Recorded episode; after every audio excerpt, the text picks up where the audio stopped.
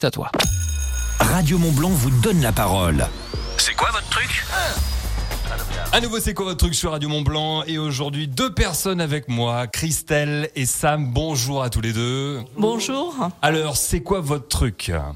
Dites-moi tout. C'est les arts martiaux historiques du Moyen Âge. Les arts martiaux historiques du Moyen Âge. Alors, faut savoir que euh, vous faites partie d'une association, Corvi Bellorum. C'est du latin, ça non? Oui, c'est du latin, oui, ce sont les corbeaux de guerre. Les- Ah, ça fait peur. Non, pas forcément, ça fait référence en fait à, aux corbeaux d'Odin. Euh, L'un s'appelait euh, Pensée et l'autre s'appelait Mémoire. Et comme on veut faire revivre un petit peu les arts martiaux du Moyen Âge, Mémoire nous, nous paraissait intéressant. Et ben c'est vrai, et c'est vrai. D'ailleurs, vous êtes à Maglan, en Haute-Savoie. Vous faites donc découvrir les méthodes de combat euh, moyenâgeuses, si je puis dire. Et donc, vous êtes combien de personnes dans cette association? On est pour l'instant 18, 18 passionnés, donc euh, d'histoire euh, moyenâgeuse entre autres, mais surtout de, de combat, donc euh, d'escrime médiévale. Voilà, c'est ça qui nous a réunis et qui nous réunit tous les samedis matins. À tous les samedis matins. Donc, j'ai avec moi en plus apporté quelques-unes de ces armes, comme cette épée, cette épée à une main. Alors, euh, on peut vous voir et, euh, et profiter de ce que vous faites à l'occasion d'événements comme le festival Les Marnivals à Marigné le 18 juin. Et euh, vous proposez des animations sur le thème de l'armement médiéval avec des démonstrations par, par exemple de combat. C'est ça, Christelle? Oui, alors on propose des initiations pour les enfants à partir de 8 ans et des initiations pour les adultes à partir de 14 ans. Et alors, ces, ces, ces Alors- initiations, vous, vous travaillez l'histoire, c'est ça On vous travaille à partir de, de, de recherches en fait. On utilise les traités, des traités qui ont été écrits, des traités anciens. Alors par exemple là, euh, il y a le, un traité du XIIIe siècle euh, qui s'appelle le 133, qui utilise euh, l'épée bocle. Donc la bocle c'est un petit bouclier et une épée à une main.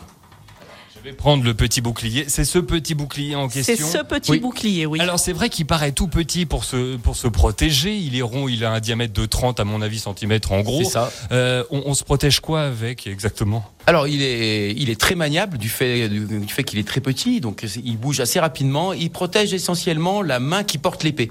Ah L'idée, c'est que l'adversaire ne vienne pas frapper cette main et nous désarme euh, par l'occasion. et, est-ce qu'on peut s'en servir pour donner des coups de poing Oui. vu qu'il est légèrement bombé au dessus Est-ce qu'on peut Alors on va pas forcément frapper avec la partie bombée. La partie bombée, c'est la partie métallique qui protège la main. On va plutôt frapper avec la tranche du bouclier. Et vous faites ça donc euh, avec euh, bah, les 18 personnes de votre association. Oui.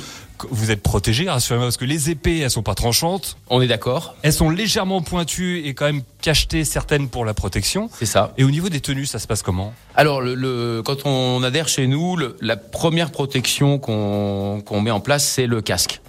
Le, casque, c'est euh, c'est protéger la tête. C'est une des cibles principales de, la plupart des traités. Donc, du coup, on la protège. Euh, le masque est adapté à, recevoir des frappes assez violentes. Et au minimum aussi, euh, une paire de gants rembourrés qui permettent d'éviter les coups sur les doigts. Là, ça fait vraiment mal sur les doigts. Et ces recherches historiques pour vraiment bah, montrer les bons mouvements et ça demande un travail phénoménal, je suppose. Ça demande un peu de recherche, Ouais. euh, effectivement. Euh, mais euh, voilà, les, les traités sont plutôt bien écrits dans l'ensemble. Euh, au Moyen Âge, voilà, ils savaient déjà comment écrire, les, décrire les choses pour qu'on puisse ensuite les reproduire. Il faut travailler un petit peu, mais euh, on retrouve les gestes et puis on cède des textes, même s'ils sont écrits euh, généralement dans des dialectes qu'on ne parle plus, tels que le latin, l'allemand ancien, l'italien ancien. Donc il faut quand même que des personnes un peu plus aguerries que nous, des linguistes un peu plus aguerris que nous, travaillent dessus en amont pour qu'on puisse ensuite les utiliser.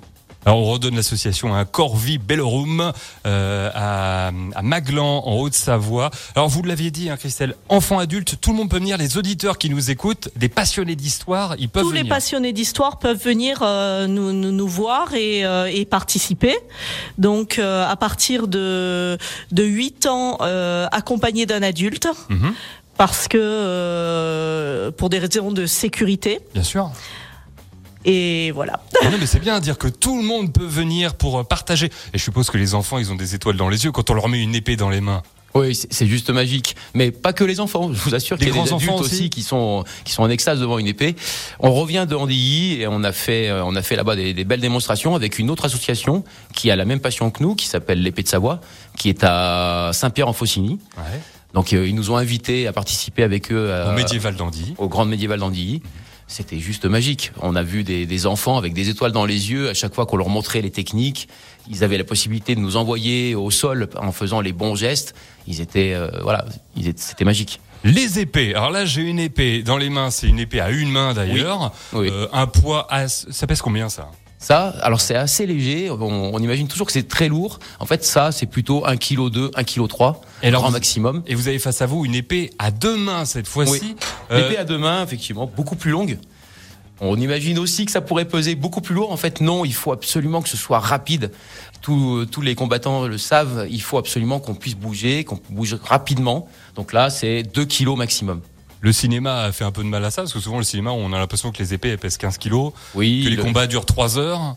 Oui, alors qu'en fait, en réalité, pour avoir fait quelques duels dans des conditions à peu près réelles, ça dure maximum une, deux minutes. Et encore, il y a beaucoup de temps passé à s'observer, à hésiter, à y aller. Et finalement, quand on se lance, c'est très rapide. Et la dague aussi, on l'utilise hein? Oui, oui, on, on, utilise plusieurs autres euh, armes, la dague, la lance.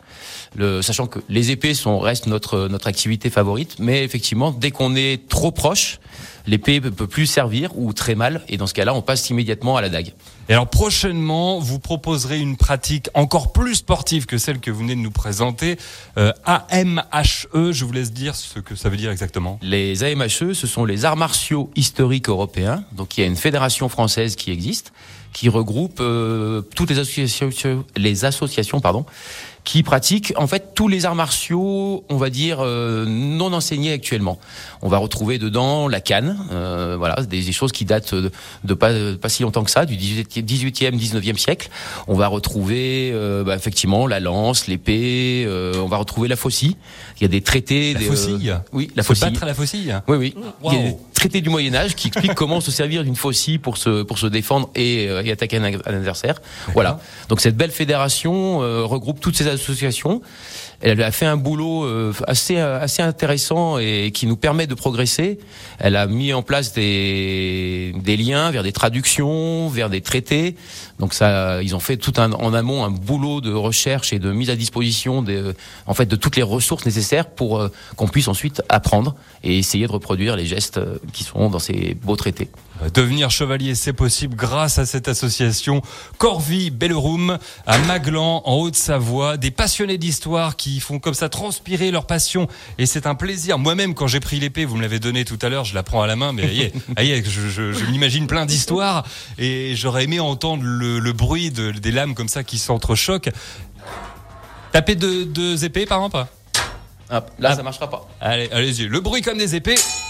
Ah, et, et ça, c'est pas la classe quand même. Alors, euh, si vous voulez, euh, vraiment les auditeurs, je me tourne vers vous si vous voulez les voir.